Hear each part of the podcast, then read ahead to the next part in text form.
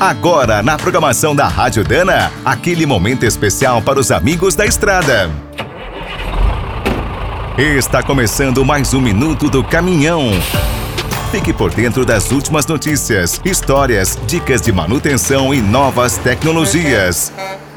No continente americano, o Brasil sempre teve uma grande desvantagem logística em relação aos Estados Unidos: a falta de acesso ao Pacífico. Cruzar o Cone Sul com uma grande rodovia ou ferrovia é um sonho antigo que sempre uniu brasileiros, paraguaios, argentinos e chilenos. Agora, depois de muitos adiamentos, a estrada finalmente está saindo do papel. Ligará Santos aos portos chilenos de Antofagasta e Iquique. Com cerca de 2.400 quilômetros, a nova rota cruzará os estados de São Paulo e Mato Grosso do Sul, além do Paraguai, Argentina e Chile. Um dos maiores desafios da obra é terminar a nova ponte sobre o rio Paraguai, conectando as cidades de Porto Murtinho e Carmelo Peralta.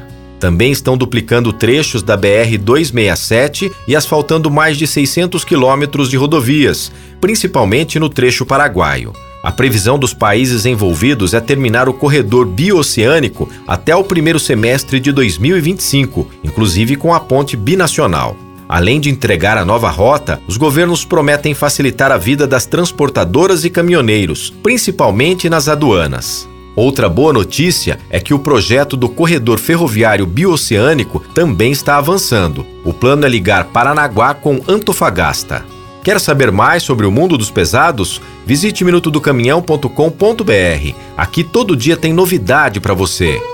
O Minuto do Caminhão é um oferecimento de Spicer, Álvaros e Victor Heinz. Na hora da manutenção, fique com a qualidade e segurança dessa trinca de ases em componentes para transmissão, suspensão, direção e motor. E quem é do trecho já sabe, para rodar bem informado, a Rádio Dana é sempre a melhor sintonia.